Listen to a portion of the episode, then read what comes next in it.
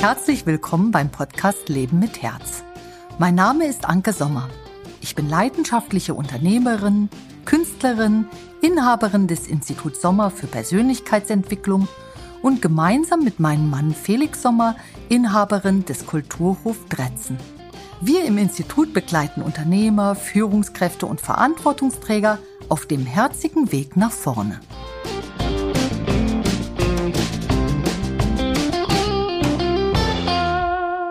Hallo ihr Lieben. Also heute ist für mich ein sehr aufregender Podcast, weil ich habe mir so gedacht, ich kriege so viele Fragen gestellt, also so vielfältig bunte Fragen. Irgendwo müssen die mal einen Platz bekommen. Und heute in diesem Podcast, da sprechen der David und ich über diese Fragen. Hallo David. Hallo. Hallo, ihr fragt euch vielleicht, wer David ist. Ja, David unterstützt mich ähm, bei dem Ton und er ist eigentlich Künstler und Musiker. Magst du dich selbst vorstellen? Das finde ich irgendwie ja, besser. Ja, gern. Also ich bin Musiker, Künstler aus Berlin, auch als äh, Tontechniker hier unterwegs und generell auch großer Podcast-Fan. Vor allem jetzt zu dieser Zeit höre ich viele Podcasts und genau, bin dann immer mal wieder hier, um Anke zu unterstützen und ihr zu helfen. Mhm. David Hurst kommt aus England, oder? Du kommst aus England. Ja, meine Mutter kommt aus England. Ich bin mhm. auch zweisprachig aufgewachsen hier in Berlin, allerdings auf einem amerikanischen Gymnasium. Deswegen leider kein britischer Akzent, sondern, sondern amerikanischen, aber der, der ist auch ganz charmant. Ja, stimmt. Du sagst leider. Ja, es ist, ich finde beides ist wie eine eigene komplette Sprache. Total. Also kann man gar nicht miteinander vergleichen. Total. Ja. Hast du recht. Ja, irgendwie ganz witzig. Ja, und wir beide wollen uns heute diese Fragen mal vornehmen, wenigstens mal einen, einen kleinen Auszug. Teils sind es sehr gehaltvolle, schwere Fragen. Und ähm, ja, David, genau. möchtest du anfangen, mir ja, die erste Frage zu genau, stellen? Genau, mache ich ja? gerne. Ja, wir haben uns das hier so ein bisschen zurechtgelegt und zu gucken, dass das auch äh, dass die Leute eine gute Idee davon bekommen, wer du bist und wie du über bestimmte Sachen denkst. Und ich schieß dann mal los. Die erste Frage ist, wie machst du es mit deinen vielen Projekten? Du bist Inhaberin des Instituts Sommer, neben deinem Mann Inhaberin des Kulturhof Dretzen, malst Bilder, schreibst Bücher und Artikel, kreierst die Leadership-Küche und so weiter und so fort. Alles unter einen Hut zu bekommen, also woher nimmst du so viel Kraft? Also, ähm, das Witzige ist, ich fühle gar nicht, dass ich so wahnsinnig viel Kraft habe, also mehr Kraft als andere anscheinend. Aber es wird mir ständig gesagt, dass ich eben sehr viel tue und woher ich diese Kraft nehme. Ich kann mal sagen, also das Erste, was mir so einfällt, ist, ich folge mir selbst. Also ich mache immer genau das, was gerade ansteht ich arbeite sehr viel aus der Gegenwart. Also was ist jetzt dran? Und mir zeigen die unterschiedlichen Unternehmungen von mir, was gerade am dringlichsten mhm. ist. Und gerade haben wir ja auch eine Krisenzeit. Und äh, diese Corona-Krisenzeit macht ja auch etwas. Es ist ja wie ein eigenes To-Do. Und deswegen sehe ich jeden Tag aufs Neue, was gerade zu tun ist. Und dann achte ich sehr auch noch darauf, äh, so wie geht's mir selber, also was sagt mein Körper eigentlich zu meinen ganzen Aktionen. Und da achte ich auf, ähm, ja, auf Pausen. Ich muss eben Pausen machen und mhm. ich muss auch mal ein verlängertes Wochenende machen oder äh, durch Corona fehlte mir jetzt der Urlaub und das spüre ich richtig, dass ich meine Kraft immer langsamer, also sie braucht immer länger, um sich wieder aufzubauen. Und das ist für mich so ein klassisches Zeichen dafür, jetzt muss ich etwas für meine Kraft tun. Ansonsten, diese vielen Projekte, die kommen bei mir einfach aus dem Inneren. Und alles ist für mich wichtig und alles ist für mich etwas, ähm, ja, was mich ausfüllt und deswegen tue ich's. Verstehst du die Antwort? Ich verstehe die Antwort. Also es bedarf ja dann auch, dass du vor allem deine Organisations oder dein Organisationsskill-Level sehr hoch haben musst. Also du musst deine Zeit gut einteilen und auch abschätzen können, wie du deine Kraft einteilst, richtig? Erst einmal stelle ich meine Gesundheit nach vorne, weil mein Körper kann mir am besten zeigen, wo ich mich überhebe, was mir zu viel wird. Also stelle ich den nach vorne und ich verpflichte mich meinem Körper gegenüber, dass ich eine Notbremse in Form einer kurzen Auszeit nehme, wenn mein Körper mir zeigt, ey, das wird jetzt zu viel, du hast zwar viel Power, aber mir wird zu viel. Durch dieses mich selbst mir verpflichten, die Notbremse zu ziehen, wenn es mir zu viel wird, habe ich ganz viel Power dazu gewonnen. Und dann schaue ich, dass ich eine Abwechslung ähm, zwischen vielen Handlungen eben vollziehe, dass ich einmal die liquiditätserhaltenden Handlungen nach vorne stelle, dann das Troubleshooting als zweiten Handlungsstrang nach vorne tue und dann als dritten Handlungsstrang auch noch meine kreativen Handlungen reintue. Die Auszeiten müssen eh sein und als letzten sehr wichtigen Handlungsstrang tue ich diesen Metablick etablieren. Das heißt, ich überprüfe mich immer selbst, wo arbeite ich gerade an einer Stelle, wo mein Gegenüber meine Dienstleistung partout, aus welchen Gründen auch immer, nicht versteht. Also da baue ich dann mein Zelt ab und baue es dort wieder auf, wo ein Verständnis der förderlichen Art und Weise vorherrscht. Und damit ähm, organisiere ich mich am besten selbst, dass ich gucke, dass diese verschiedenen Handlungsstränge sich immer miteinander abwechseln. Und das tue ich dann überprüfen. Und damit ähm, habe ich ein sehr äh, tragfähiges Selbstorganisationsmanagement. Was hebt deine unternehmerische Herangehensweise von anderen Unternehmern und Unternehmerinnen ab? Wie ich finde, ist das eine sehr gute Frage. Ähm, ich denke, Erstrangig ist es tatsächlich meine Sensibilität. Also ich bin sehr sensibel, nehme sehr viele Signale wahr. Mein Lebensinhalt ist äh, der Bewusstwerdungsprozess. Und ich sehe ganz viele Sachen, die ein anderer, wenn er sich damit nicht beschäftigt, niemals sehen wird. Also ich mache einfach andere Zusammenhänge, äh, verbinde ich. Das hebt mich erstmal am meisten von anderen Unternehmerinnen und anderen Unternehmern ab diese hohe Sensibilität und der hohe Bewusstseinsgrad. Daraus folgt Folgendes, dass ich aufgrund dieser Bewusstheit eben keine negativen Handlungen oder Handlungen mit einer negativen Konsequenz akzeptiere oder toleriere im Unternehmen, weil ich einfach weiß, würde ich das tolerieren, geht's irgendwen irgendwann mal richtig schlecht. Diesen Zusammenhang sehe ich und deswegen toleriere ich eben keine Handlungen, die auf welcher Seite auch immer zu einer negativen Konsequenz führen. Und daraus ergibt sich eben auch eine andere unternehmerische Herangehensweise. Zum Beispiel verbinde ich Wirtschaftlichkeit immer mit dem Faktor Menschlichkeit, weiß aber, dass der Umgang äh, mit den Menschen, sofern sie auch noch nicht so bewusst sind, eben eine Sachlichkeit brauchen und ähm, achtet darauf, dass Arbeitsverhältnisse immer sachlich sind. Und sachlich heißt ja, dass man fühlt, aber das sind die Gefühle, die du eben im Hier und Jetzt hast und nicht altemotional tickt.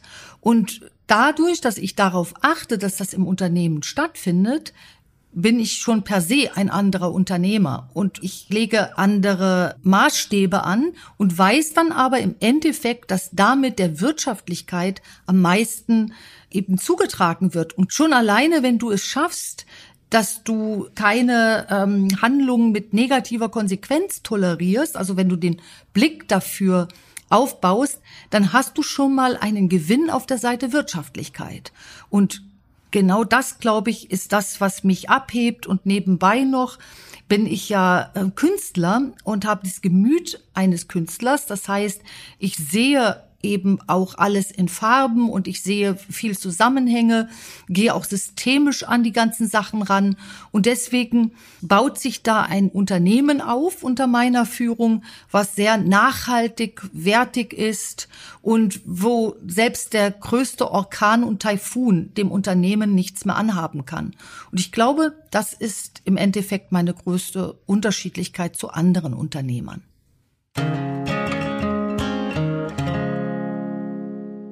Wie wird Selbstständigkeit nicht zur Selbstzerstörung? Das schaffst du durch zwei Sachen. Und zwar musst du dich abgrenzen. Einmal musst du dich abgrenzen deinem Verstand gegenüber. Und zwar meine ich hier diesen mustergeprägten, altgeprägten Verstandesteil. Du musst diesen Weg in deinen Erkenntnisteil deines Verstandes, also in deine Sachlichkeit finden. Und wenn du das gefunden hast, dann arbeitest du dich nicht buchstäblich tot. Denn wenn du sachlich bist, hast du auch noch einen Zugang oder vernünftig bist. Das kennen vielleicht mehr Zuhörer von euch, diesen Begriff Vernunft.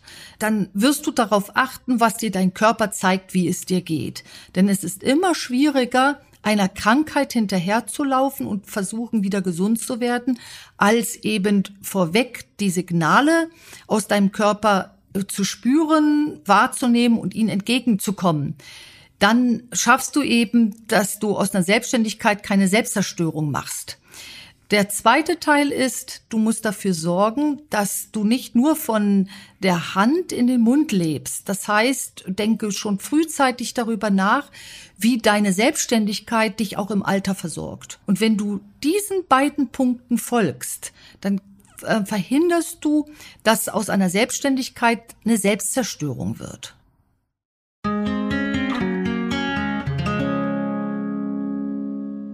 Wie nutze ich die Krise zum Neuaufbau? Indem du dir einfach mal ein Bild vorstellst. Also ich, für mich sind immer Krisen so etwas wie ein Katalysator. Die holen alles das nach oben und in den Vordergrund, was bis jetzt keinen Stand hat, keinen Bestand hat. Also im Endeffekt wechsel alles das innerhalb einer Krise aus, was dich mehr Kraft kostet, als es dir Kraft gibt.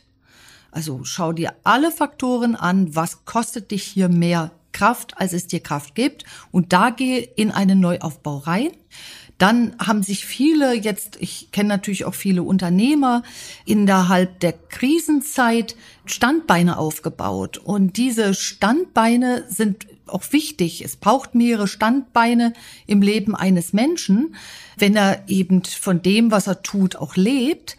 Aber diese Standbeine werden zu deiner Belastung, wenn du diesen Standbeinen im Endeffekt nicht zu 100 Prozent gerecht werden kann.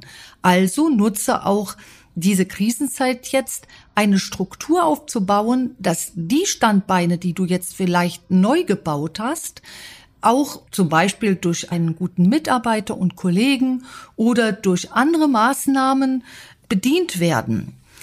Aber setz dich hier auch nicht unter Druck. Das heißt, es muss nicht alles ab sofort äh, gut laufen, sondern du darfst die Dinge, die du innerhalb einer Krise jetzt umstrukturiert hast, nicht aus den Augen verlieren. Also bringe jeden Faktor, den du verändert hast, auch zu 100 Prozent ins Ziel, egal wie lange es dauert. Dann hast du die Krise auch zum Neuaufbau genutzt.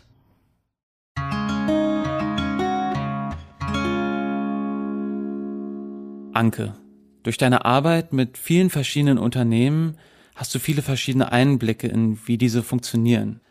Wo denkst du denn, muss die Wirtschaft noch reformiert werden? Im Gesamten haben wir noch eine zu große Frontenbildung. Also wir gehen gegeneinander statt miteinander. Und wenn ich mir mal die Gesellschaft als ein Ganzes angucke, sehe ich, dass es überall in der Gesellschaft eben mehr eine Frontenbildung gibt, eine Abgrenzung voneinander. Da grenzen sich die Gesellschaftsschichten voneinander ab. Jeder hat so seine Kultur. Wie sähe das jetzt eigentlich aus, wenn es hier mehr ein Miteinander geben? Denn letztendlich sitzen wir ja alle in einem Boot. Und ähm, in meinen Augen muss sich in der Denke die Wirtschaft reformieren, dass ein Gegeneinander immer auch zu einem Verlust führt und ein Miteinander Synergien bringt und einen Nutzen bringt.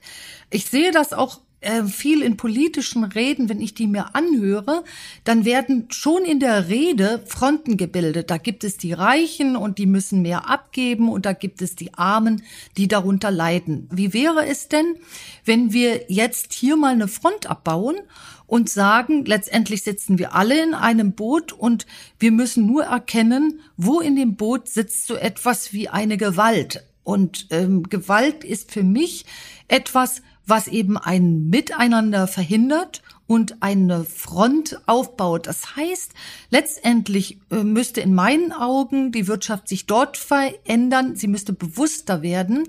Wo bediene ich mit meinen Mechanismen des Wachstums ganz unbewusst eine gewaltvolle äh, Vorgehensweise? Und wenn sich jeder in unserer Gesellschaft diese Frage stellen würde und dann auch noch ein Ziel setzt, nämlich die eigenen unbewussten gewaltvollen äh, Verhaltensweisen mal zu erkennen und nicht mehr zu bedienen, dann würde sich unsere Wirtschaft von ganz alleine reformieren und letztendlich säßen wir dann alle miteinander in einem Boot.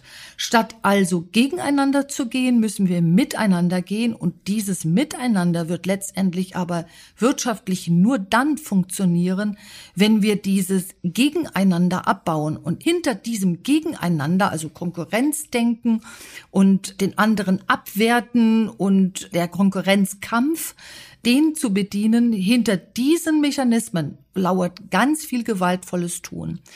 Also die Beschäftigung mit dem, was ist eigentlich Gewalt, was wir tun, reformiert von alleine unsere Wirtschaft.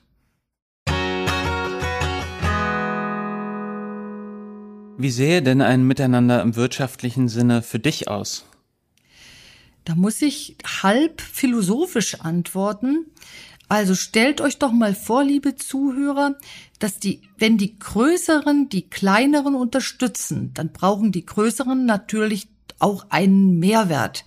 Also einfach nur abgeben geht nicht, denn das würde für mich in meinen Augen äh, eine Forderungshaltung in der Gesellschaft zur Folge haben und ähm, die Forderung braucht, aber wenn ich etwas fordere von einem, der das schon aufgebaut hat, dann braucht der nämlich einen Mehrwert oder er braucht zumindest meine Achtung dafür, dass er das oder sie das aufgebaut hat.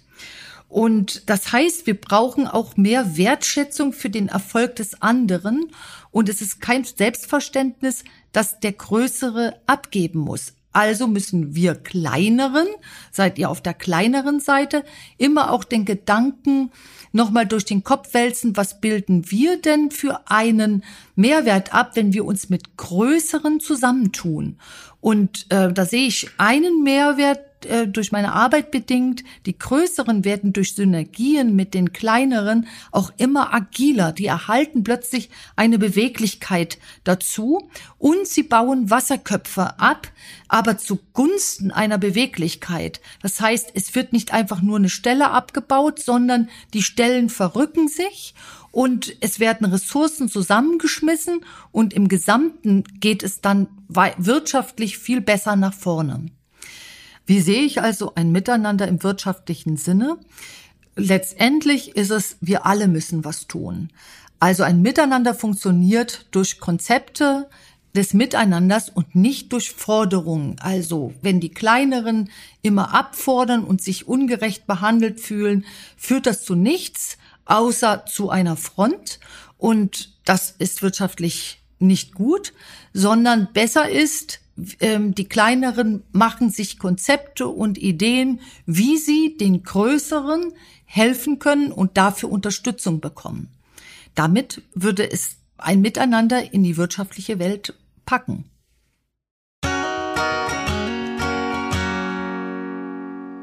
Ein Zuhörer hatte noch gefragt, ist deine Arbeit eine therapeutische Arbeit?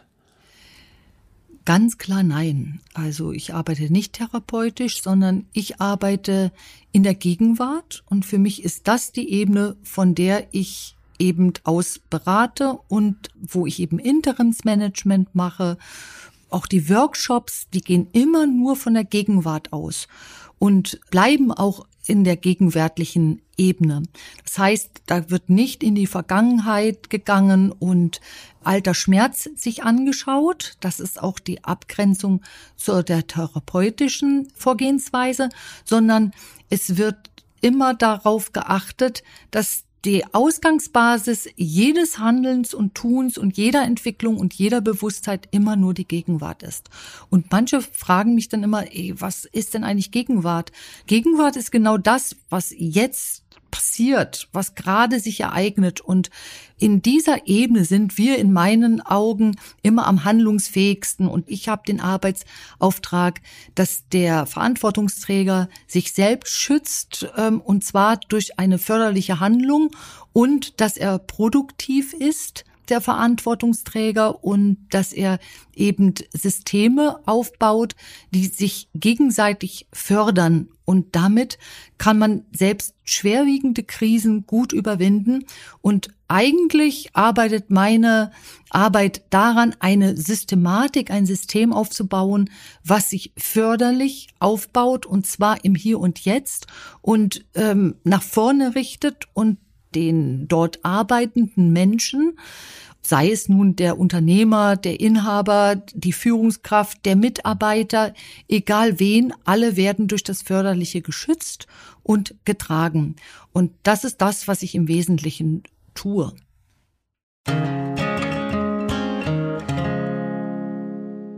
Anke, erzähl doch mal, was war dein eindrucksvollster Krisenfall und was hat dich daran geprägt?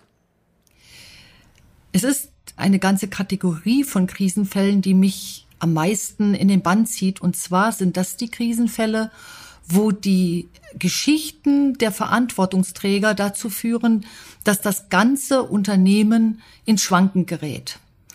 Also, was mich hier so besonders fasziniert, ist die Wucht, die hinter der alten Geschichte, die oft gar nicht als alte Geschichte erkannt wird, sitzt und lauert und was diese alten Geschichten unternehmerisch anrichten können. Das fasziniert mich und das hat auch mich dazu geführt, dass ich mein unternehmerisches Handeln darauf gesetzt habe, wenn ich in Unternehmen gehe und diese unterstütze, suche ich diese alten Geschichten der Verantwortungsträger und setze die schachmatt. Und dazu braucht es nur jemanden, der diese Geschichten erkennt. Und das sind nämlich meine sogenannten alten Emotionen und diese alten Emotionen austauscht mit einer sachlichen Vorgehensweise. Und was folgt dann dieser, dieser Handlung, diesem Schachmatt setzen? Die alten Muster tauchen nicht mehr auf, die alten Emotionen, die alten Geschichten tauchen nicht mehr auf und das Unternehmen atmet auf, weil es sachlich genau das tut, was das Unternehmen gerade hier und jetzt und heute braucht. Und du fragtest mich auch, was mich daran geprägt hat. Ja, mein Augenmerk im Wirtschaftlichen auf alte Emotionen zu lenken und diese alten Emotionen als Gefahr, als wirtschaftliche Gefahr anzuerkennen. So hat es mich geprägt.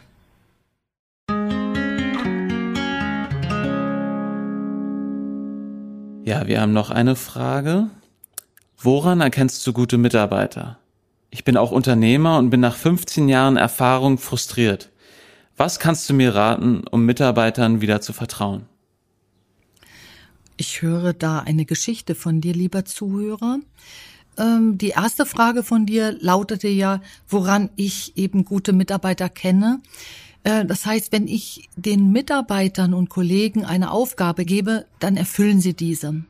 Und nach einer Einarbeitungszeit, dann wird die einfach erfüllt und in der Regel ähm, spürst und merkst du gute Mitarbeiter gar nicht, weil sie sich gleich, also sie sind selbstverantwortlich, eigenverantwortlich, holen sich die Dinge, die sie noch nicht ähm, können und legen los. In meinen Augen ist das ein wirklich sehr guter Mitarbeiter.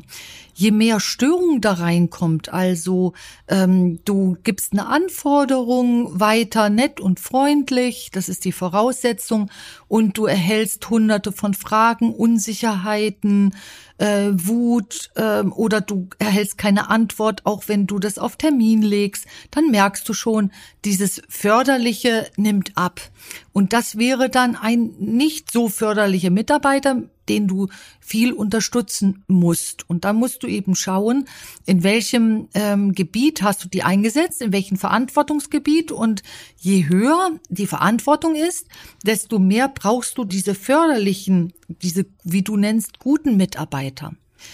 Und wenn du mir so erzählst, ich bin auch Unternehmer und bin nach 15 Jahren Erfahrung frustriert, dann höre ich draus, dass du wenige solcher guten äh, Mitarbeiter in deinem Unternehmen hattest Und das heißt, der Frust macht aber was mit dir. Der bringt dich nämlich aus dem Jetzt weg und der macht auch was mit deinen Gefühlen. Du kannst dich dann weniger erfreuen, weil der Frust verdrängt ist und dann kommt auch noch deine Geschichte mit rein.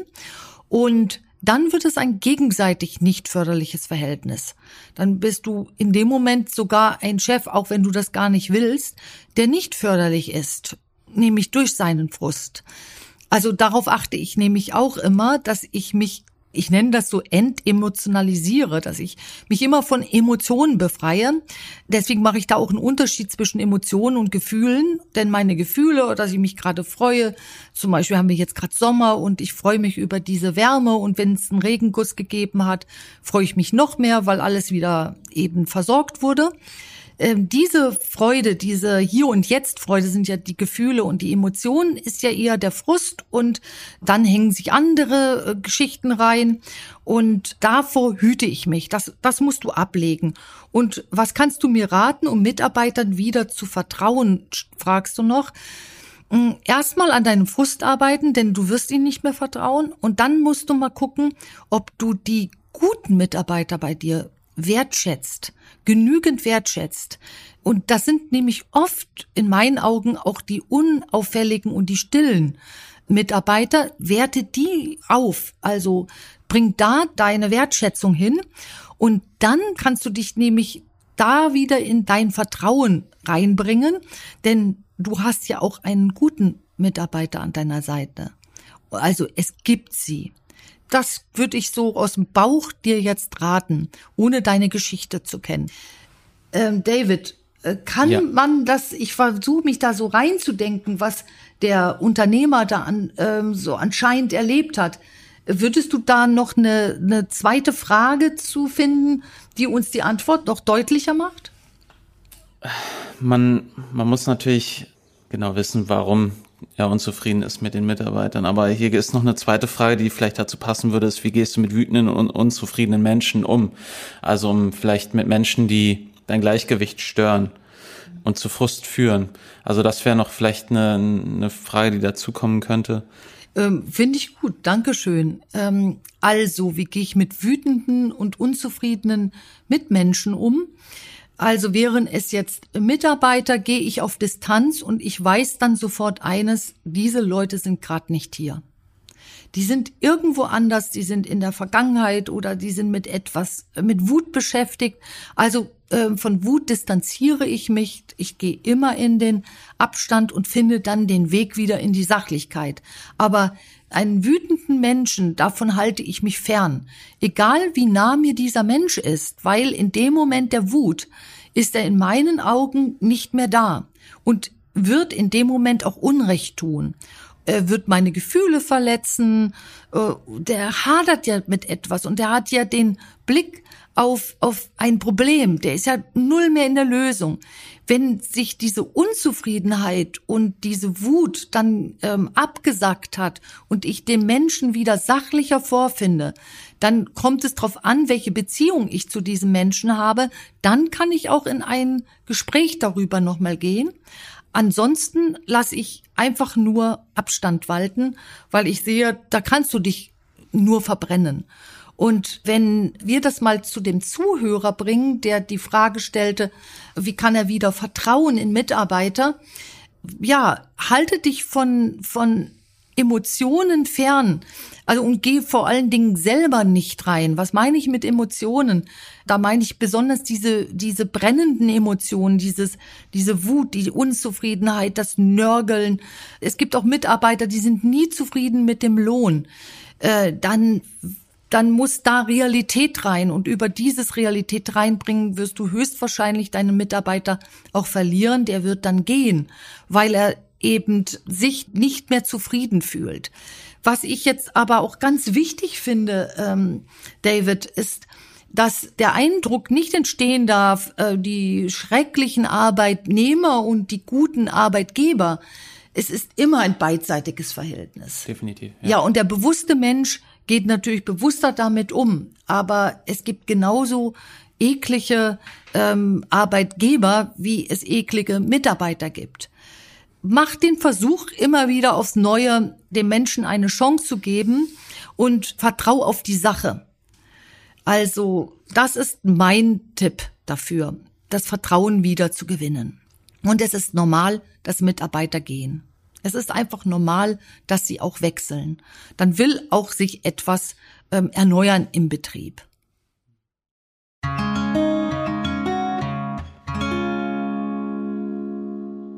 Und wir haben dann noch eine Frage, die da vielleicht ganz gut anknüpft. Jemand, äh, ein Zuhörer fragt, wie schafft man es, nicht gleich in eine Abwehrhaltung zu gehen? Ähm, Abwehr kommt aus dem Verstand. Und ähm, wenn ich im Verstand bin, dann bin ich auch wieder nicht hier. Das heißt, ich bin nicht in der Gegenwart. Das müsst ihr mal, liebe Zuhörer und Zuhörerinnen, euch mal so vorstellen, äh, wenn ihr mit Abwehr beschäftigt seid, dann ist da, da doch immer auch irgendeine Geschichte mit drin. Das heißt, etwas ähm, brachte euch in die Abwehr und ich beobachte einfach, dass es vieles ist, was gar nicht heute stattfindet, sondern es ist eine Erinnerung von Anno dazumal, die heute gelebt wird. Und damit kriegt man nichts anderes mehr mit als diese Abwehr. Und damit bist du aber nicht mehr hier. Du kriegst nicht mit, dass du gerade einen Schluck Wasser getrunken hast. Du kriegst nicht mit, dass es heiß ist. Oder du kriegst nicht mit, dass gerade die Rose, die daneben an steht, total toll duftet, sondern du kriegst nur mit, dass du abwehrig bist. Wenn dir das bewusst ist, kriegst du einen Abstand dazu.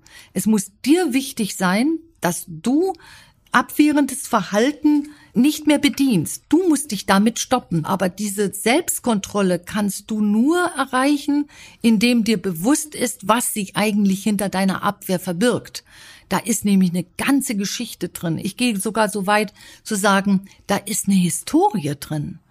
Äh, und äh, auch die Abwehr deiner Eltern oder sei es von deinem Vater oder deiner Mutter, die ist da drin, die hat dich nämlich mit geprägt. Und du kriegst am besten den Abstand hin, indem dir bewusst ist, das möchte ich nicht mitmachen. Es bringt mich zu bestimmten Verhaltensweisen und ich lehne das jetzt ab. Und dann schaffst du es durch Selbstkontrolle. Oder du kannst auch nahe Personen fragen und darum bitten, dir zu zeigen, wann du abwehrig bist. Denn ich glaube, dass du das nicht immer merkst. Da rutscht man einfach mit rein. Und um das loszuwerden, musst du erstmal so eine Art Bewusstseinsprozess durchgehen, dass dir bewusst wird, was dich abwehrig macht, wo das losgeht, was für ein Muster sich dahinter verbirgt. Also äh, Muster heißt einfach, du machst immer das Gleiche in deiner Abwehr, nie etwas anderes immer die gleichen Verhaltensweisen. Und wenn man dich dann noch näher angucken dürfte, dann würde man merken, dass du auch immer die gleichen Signale bei deiner Abwehr hast. Und dann ist es eine historische. Dann hat es nämlich eine Geschichte. Zum Beispiel, ähm, da ist einer abwehrig und der leckt sich ständig über die Lippen und streicht mit der rechten Hand über seine rechte Schläfe. Und dann weißt du schon, wenn sich das immer und immer wiederholt, dass das über den Mund lecken und Streifen über die Schläfe zu deiner Abwehr gehört. Und das könnte dir auffallen und dann stoppst du dich. So ist, das ist ein bisschen Arbeit. Auf um jeden Fall. Abwehr abzulegen. Und da haben wir eigentlich eine ganz schöne Frage noch danach, die da direkt anknüpfen kann. Wie baue ich meinen Selbstwert aus? Wie werde ich selbstbewusster? Boah, das sind Entwicklungsfragen. Das sind große Fragen. Ja, das sind Fall. Riesenfragen, ja. äh, wie baue ich meinen Selbstwert aus? Wie werde ich selbstbewusster?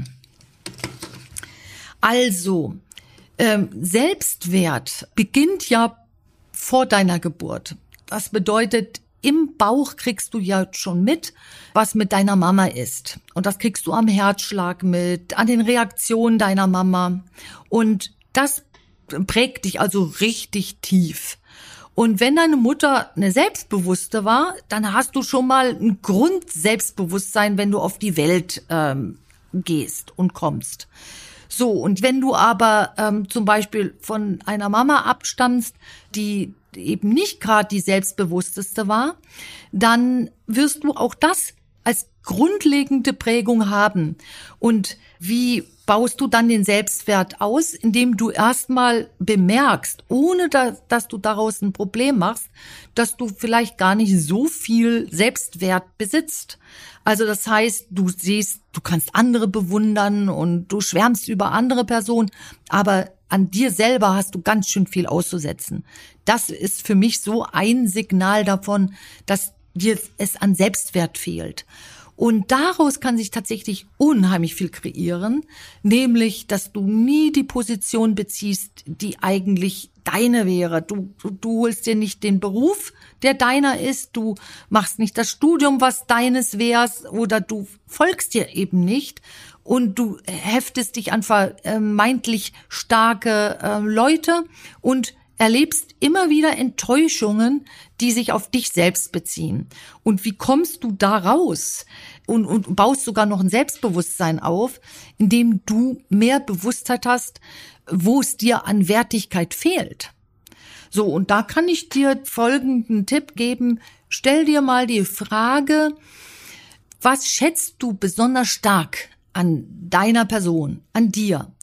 Und zwar auch äußerlich nicht nur Handlungen, sondern auch äußerlich. Und nimm jetzt einfach mal einen Fakt rein. Ein Mensch wird nicht jünger, er wird älter. Und das Alter zeichnet sich äh, auch auf den Körper. Und zwar deine Haltung, wie du dir selbst gegenüberstehst, wird sich immer, je älter du wirst, immer mehr auch in deinem Außenbild abzeichnen. Und daran kannst du eigentlich total gut sehen, wie hoch dein Selbstwert ist. Und wenn du es schaffst, dich nicht zu kritisieren, sondern dich lieb zu haben und lieber zu stützen, dass die Defizite, die bei dir erkennbar sind, sich zu förderlichem umbauen, dann bist du auf dem besten Weg, selbstbewusst zu werden.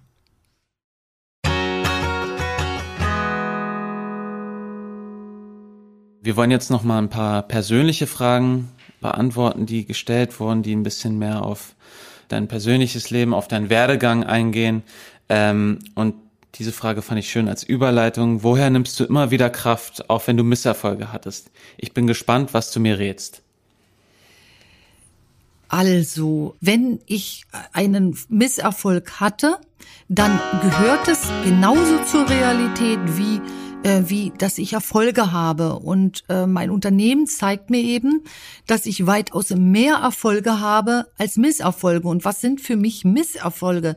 Misserfolge ist zum Beispiel, dass ich auf einen Mitarbeiter äh, gesetzt habe, der dann doch sich als nicht förderlich entpuppt. Und dann das einfach als gegeben zu sehen und sagen, so nun geht's weiter, schützt mich davor, dass ich jetzt in so etwas wie ein Hadern reingehe oder ähm, in die Vergangenheit blicke, sondern ich richte meine, meinen Fokus ständig wieder ins Hier und Jetzt. Und da nehme ich auch meine Kraft her. Ich arbeite daran, mich nicht in der Vergangenheit zu verlieren, sondern immer wieder ins Hier und Heute anzukommen. Und was würde ich dir jetzt raten? Mach's genauso. Also sieh es einfach als gegeben an. Und Dinge, die passiert sind, kriegst du doch nicht mehr weg. Also akzeptiere sie, nimm noch einen Lernwert draus, schau, was kannst du verbessern, was lehrt dich dieser Misserfolg und mit diesem Säckchen gehst du den nächsten Schritt im Heute wieder an und dann fängst du an, dich wieder zu freuen über irgendwas, was heute schön ist. Und das bringt dich ganz schnell wieder in diese Kraft, die dann auch ähm, ja förderlich ist und dich immer weiter positiv weitermachen lässt.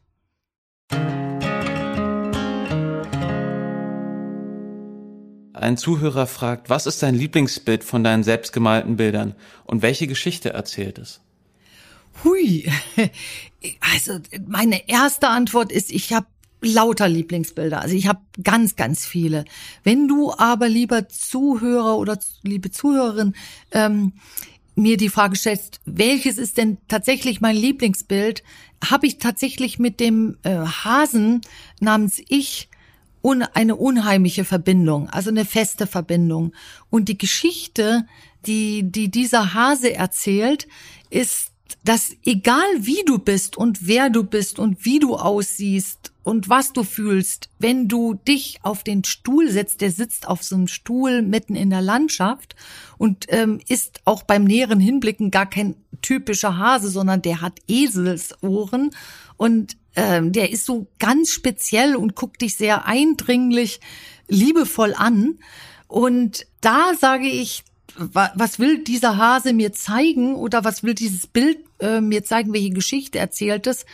Wenn du so bist, wie du wirklich bist und dazu stehst, dann bist du eine Marke und dann bist du toll. Und schaffe dieses weniger dich mit dir auseinanderzusetzen, was Defizite oder äh, Wunden deiner Vergangenheit betreffen, sondern setz dich viel mehr damit auseinander, was die Wunden deiner Vergangenheit, solltest du welche haben, aus dir gemacht haben und was für eine tolle Marke du heute bist das ist die Geschichte dieses Bildes. Also nicht das, was wir erlebt haben, ähm, aus der negativen Brille sehen, sondern aus der dich formenden Brille sehen. Jedes Ereignis macht ja auch was mit dir.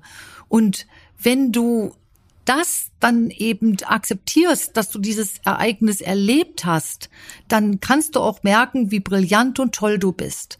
Und das sagt für mich dieses Hasenbild, ein Hase namens Ich, aus. Schön, ja. Hier hängen ja in der Wohnung ja. überall Bilder. ja. Ich sehe die immer wieder, wenn ich ja. hier bin. Es ist schön natürlich, da jetzt so eine Zusammenfassung von zu bekommen.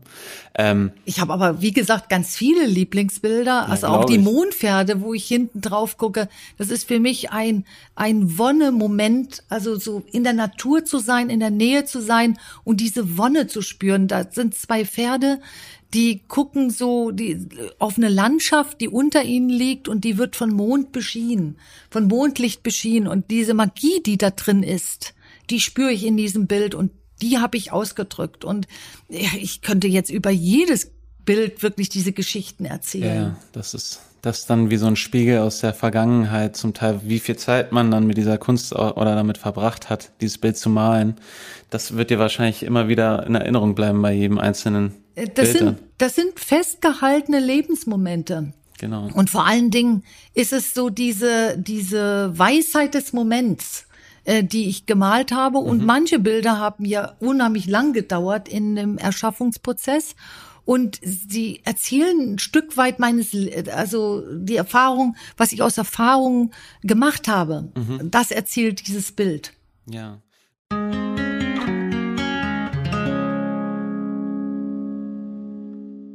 Wir haben ja jetzt über deine Kunst gesprochen, du bist aber auch Autorin.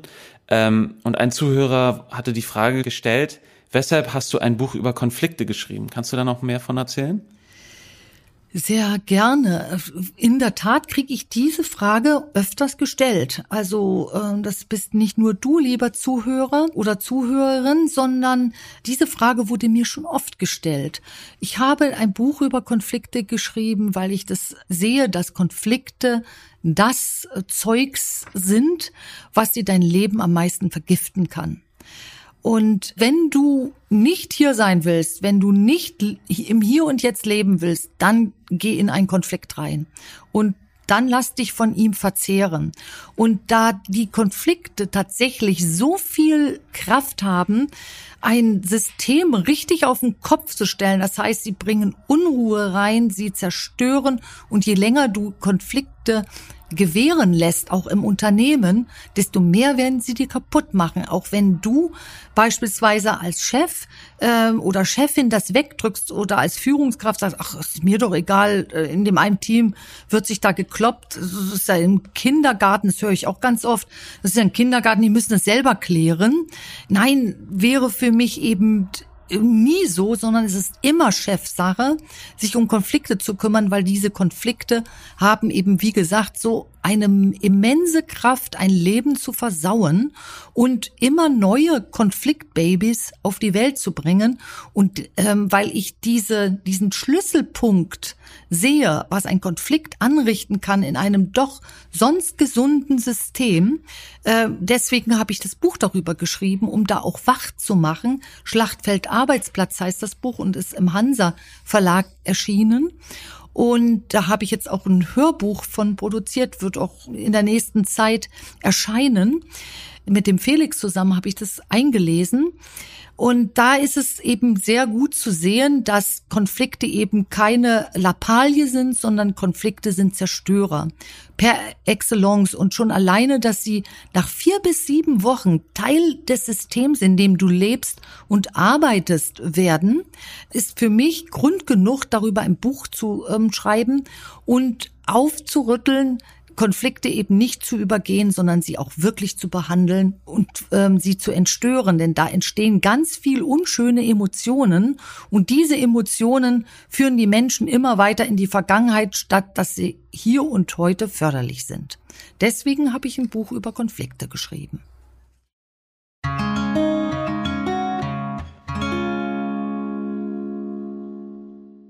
Ein Zuhörer wollte auch noch fragen, wie du dazu kamst, dein Institut zu gründen. Kannst du das mehr erzählen? Ja, äh, finde ich eine sehr gute Frage.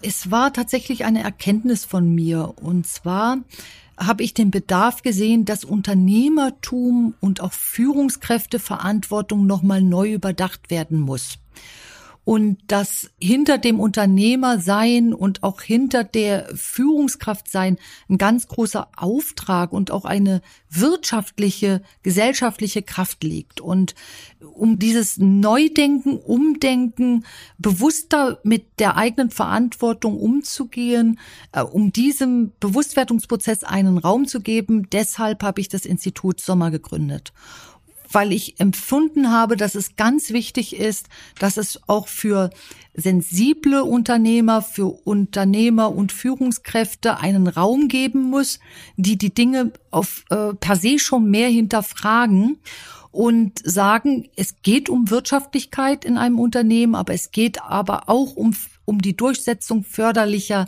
Werte und es geht aber auch darum, ähm, nicht weiter daran beteiligt zu sein, Fronten zu bauen, Kluften damit in die Gesellschaft reinzujagen, diese große Unterschiedlichkeit zwischen Arbeitnehmer und Arbeitgeber immer wieder ähm, zu akzeptieren, mit der Folge, dass dir täglich Performance verloren geht, und zwar auf beiden Seiten, und dass eine Unzuverlässlichkeit sich zwischen beide Parteien reinpflanzt.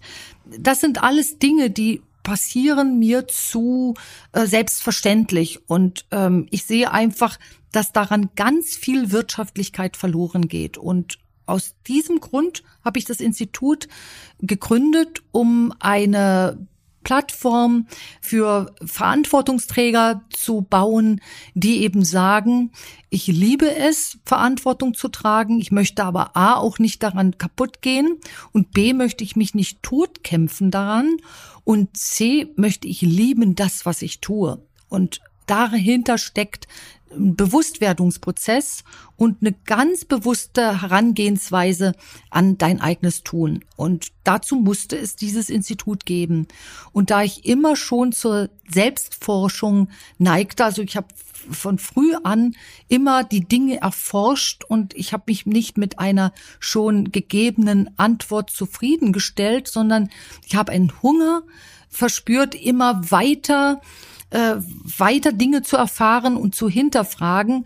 Und ich habe das nirgendwo abgebildet gesehen und deswegen habe ich gesagt, okay, dann werde ich diesbezüglich ein Institut äh, gründen, das Institut Sommer, was sich eben um Verantwortungsträger, also um Menschen kümmert, die Verantwortung tragen und förderlich dabei sein wollen. Das war der Grund, weswegen ich das gemacht habe.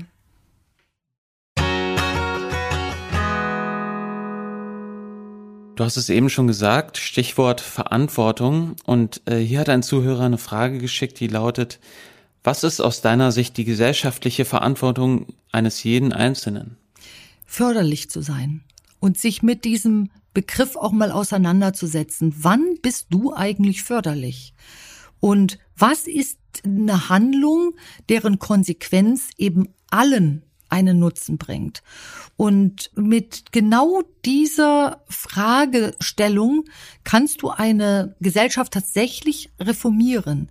Nur muss diese Fragestellung was machst du, damit du förderlich bist und warum ist man als förderlicher Mensch nicht immer der angeschissene in Anführungsstrichen, derjenige, dem ständig Schaden zugefügt wird, das ist nämlich auch in vielen Köpfen drin, die guten Menschen bestraft das Leben. Solche Sprüche höre ich oft. Und von daher äh, sage ich, wenn dieser Gedanke eben noch so drin ist, wie wollen wir denn dann den entspanntesten Punkt in unserem Leben erreichen, nämlich förderlich im Hier und Jetzt genießen. Also diesen Punkt können wir nie erreichen, wenn wir am Kämpfen sind, am Bekämpfen sind. Und da ist ja diese Linie zum Nicht-Förderlichen so sehr verwässert. In dem Moment, wo du schon anfängst, für irgendwelche Rechte zu kämpfen, lauert schon das Nicht-Förderliche. Also das geht so blitzschnell. Und von daher sage ich, was ist also aus deiner Sicht die gesellschaftliche Verantwortung eines jeden Einzelnen, den Kampf abzulegen und viel mehr auf sich selbst zu gucken und zu schauen, dass das, was man da selbst produziert, eben förderlich ist. Und zwar vielen Seiten, am besten allen Seiten etwas bringt. Und plötzlich macht es Spaß, diese Position zu beziehen. Und dann wirst du noch bemerken, ui, du kannst viel mehr genießen, du bist viel mehr im Hier und Jetzt. Und ähm, um deine Frage richtig beantworten zu können, äh, was ist aus deiner Sicht die gesellschaftliche Verantwortung eines jeden Einzelnen? Ja, ähm, zu sich zu gucken und mehr zu schauen, was man mit seiner eigenen Handlung auch Gutes machen kann. Und dann wird sich dieses ähm, nicht so Gute auch zugunsten des Guten mehr zurückziehen. Wenn keiner mehr guckt, dass er förderlich ist, dann äh, enden wir irgendwann mal alle im Kampf. Also ganz überspitzt gesagt. Mhm, mh. ähm, äh, kannst du was damit anfangen mit der Antwort? Auf jeden Fall. Gut. Ich würde noch mal eine dazu äh, legen, jetzt wo es ja so ein bisschen um deine Verständnisse von der Welt geht und wie du Sachen siehst. Ich lese mal vor. Du hast eine ganz eigene Denkart. Du unterscheidest zum Beispiel zwischen rational und sachlich sein und zwischen Gefühlen und Emotionen. Wie bist du dazu gekommen? Durch meine Beobachtungen. Also in meinen Augen sind die Menschen verstandesgesteuert. Und unser Verstand, der hat wie quasi zwei Räume. Und der eine Raum ist für mich dieser altgeprägte, also das, was wir als Kinder lernten von unseren Eltern und ähm, da sind eben alte Muster und ähm, alte Erfahrungen drin.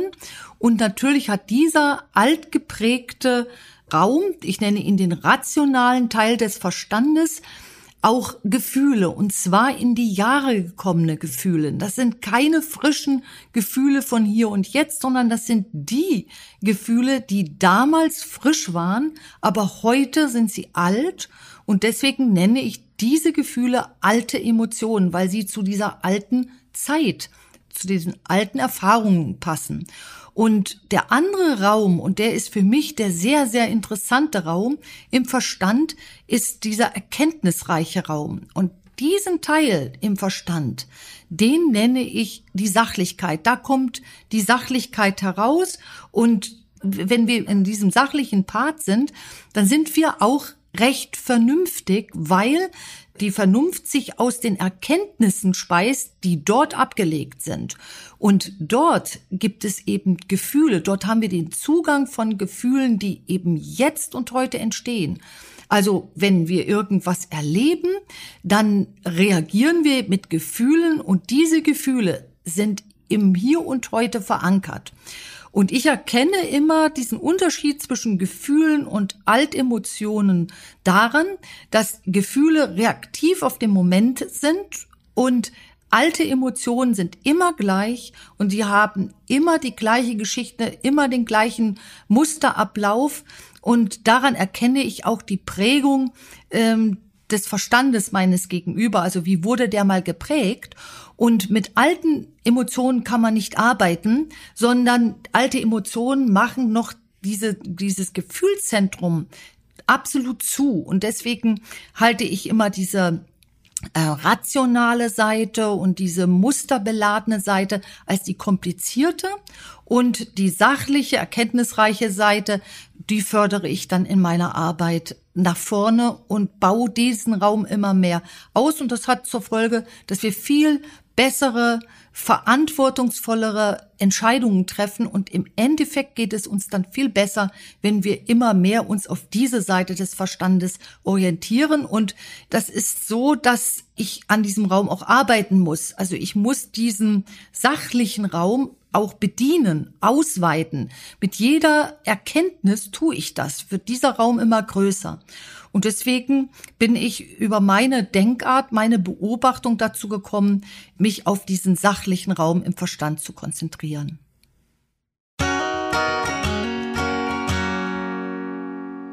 Wie gehst du denn mit Neid um? Sehr, sehr schwieriges Thema. Da habe ich zwei Herangehensweise. Also wenn ich in meinem eigenen Umfeld Neid erkenne, dann muss ich erstmal sehen, lieber Zuhörer, vielleicht geht es dir auch ähnlich wie vielen anderen Menschen, dass du Neid gar nicht so leicht erkennst. Du erkennst nur die Wirkung des Neids, nämlich dir geht's plötzlich schlecht oder dem, was du tust, deiner Unternehmung, die dir nämlich abgeneidet wird, weggeneidet wird, der geht schlecht, die wird nämlich quasi vergiftet. Du musst also erst einmal erkennen, wer der neidische Mensch in deinem Umfeld ist. Und wenn du den erkannt hast, dann äh, sage ich immer, also was ich dann mache, ich distanziere mich von diesem Menschen. Gehe in Abstand zu diesem Menschen. Eine andere Herangehensweise habe ich innerhalb der Persönlichkeitsentwicklung mit dem Neid. Also wenn ein Verantwortungsträger dort sich persönlich entwickelt und der trägt eben diesen Neid in sich, dann mache ich diesem Menschen erst einmal bewusst, dass er Neid in sich trägt und vor allen Dingen mache ich diesem Menschen bewusst, was die Konsequenz davon ist, dass er oder sie Neid in sich trägt. Die Konsequenz ist nämlich eine ganz blöde. Diese Menschen haben den Fokus nur nach außen hin und dadurch kann ein neidischer Mensch niemals sich selbst folgen. Also er wird immer neidisch nach außen blicken und zwar auf Menschen, die sich selbst folgen. Und damit verhindert dieser Mensch aber, der Träger von Neid, dass er sich selbst folgt. Also der Grund für seinen Neid bleibt immer erhalten. Und wenn der Mensch genau das erkennt, dann erkennt er Neid auch als eine Form von Gewalt an und dann legt er diesen Neid ab. Aber ich als Unternehmerin oder du, wenn du irgendetwas machst, lieber Zuhörer, kannst ja diese Bewusstwerdungsarbeit gar nicht tun. Und deswegen ist der beste Tipp, also bei deinem Gegenüber, das muss ja dein Gegenüber wollen, darum ist der beste Tipp immer, hast du einen neidischen Menschen in deinem Umfeld, dann distanzier dich von ihm.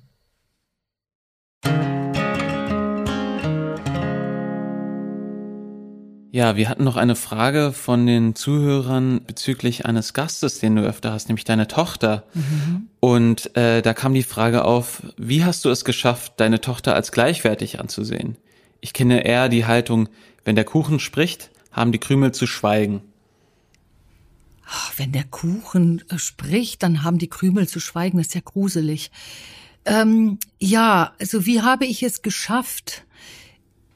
Also ich sehe erst einmal, dass ähm, andere Menschen zu verletzen mir eine Gräuel ist. Ähm, vielleicht hängt das natürlich auch ähm, mit einer Erfahrung zusammen, dass, liebe Zuhörer, liebe Zuhörerinnen, ihr wurdet doch bestimmt mal im Leben irgendwann mal verletzt und das fühlt sich doch richtig blöd an. Und ich will das nicht. Ich will nicht einen anderen dazu bringen, sich so blöd zu fühlen. Und das ist ein Punkt der Motivation dahinter, dass ich gar nicht die in so, solche Haltungen gehen will. Das sage ich natürlich jetzt sehr aus meinem Verstand. Chiara gehört jetzt zu der äh, zu einer meiner absolut wichtigsten Etappen in meinem Leben und zwar als sie geboren wurde. Da war dieses tiefe Gefühl, wo ich mich immer dran zurückerinnere, dass ich eine Übereinstimmung gespürt habe. Und in diesem Gefühl, dieser Übereinstimmung ist dieser, äh, da haben die Krümel zu schweigen gar nicht drin. Das ist für mich dann eher so sehr fremd, diese Haltung. Und wie habe ich es geschafft? Instinktiv. Und zwar aus der äh, Bewusstheit heraus, deine Kinder gleichwertig auf Augenhöhe ähm, zu beschauen. Und da möchte ich auch noch mal ähm, etwas zu den lieben Zuhörern sagen, die sich damit beschäftigen mit diesem Augenhöheprinzip. scheltet euch nicht, wenn ihr denkt, ihr habt es bisher anders gemacht und habt vielleicht nicht so auf Augenhöhe geachtet. Wichtig ist, dass ihr den Moment ähm, hinkriegt und den Moment dann eben als Initialzündung benutzt, wenn ihr merkt, ui, es ist mir jetzt Augenhöhe wichtig, es war mir vielleicht früher nicht wichtig, aber jetzt ist es mir wichtig, dieser, dieser Umbruch in diesen Blick auf eine Augenhöhe zu sein, kann jederzeit geschehen. Und dann ist weniger wichtig, was in der Vergangenheit äh, passiert, als vielmehr wichtig, dass ihr beginnt, dieses Augenhöhe-Prinzip in euer Leben reinzubringen. Und der eine stellt sich über den anderen, hat immer etwas mit Verletzungen zu tun und Verletzung holt wieder Geschichte hoch und damit verdrängt ihr wieder die Gegenwart und das Hier und Jetzt handeln. Und so schaffst du es für mich schaffst du es, lieber Zuhörer, durch einen Bewusstwerdungsprozess. Dir muss es bewusst sein, dass du das nicht möchtest. Und in dem Moment schützt du dich auch am meisten, denn ähm, ich kann nur sagen, dieses Augenhöhe-Prinzip macht ein sehr, sehr gutes Gefühl. Und ähm, je mehr du gute Gefühle hast, desto besser geht's dir. Das ist so meine Meinung darüber.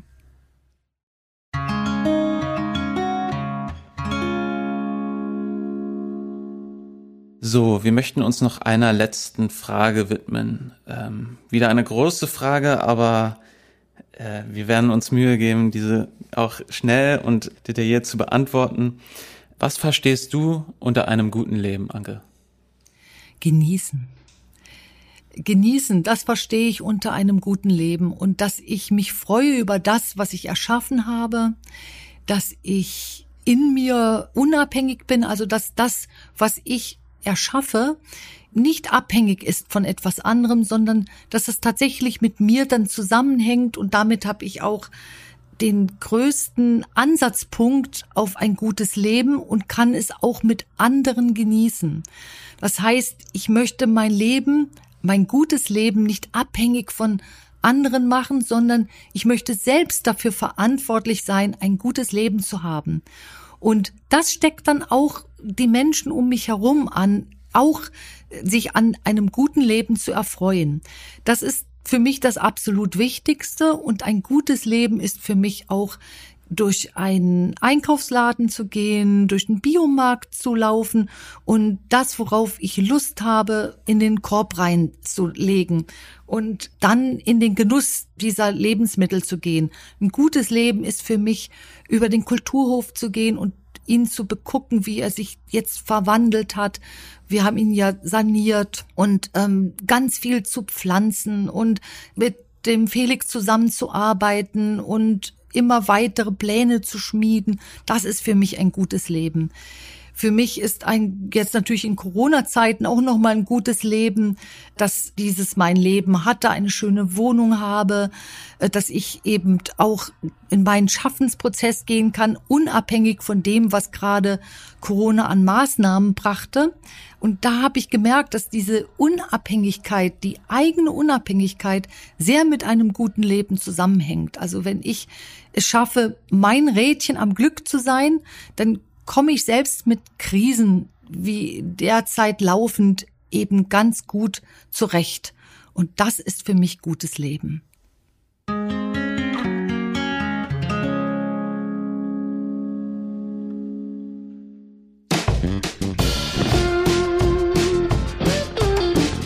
Vielen Dank fürs Zuhören.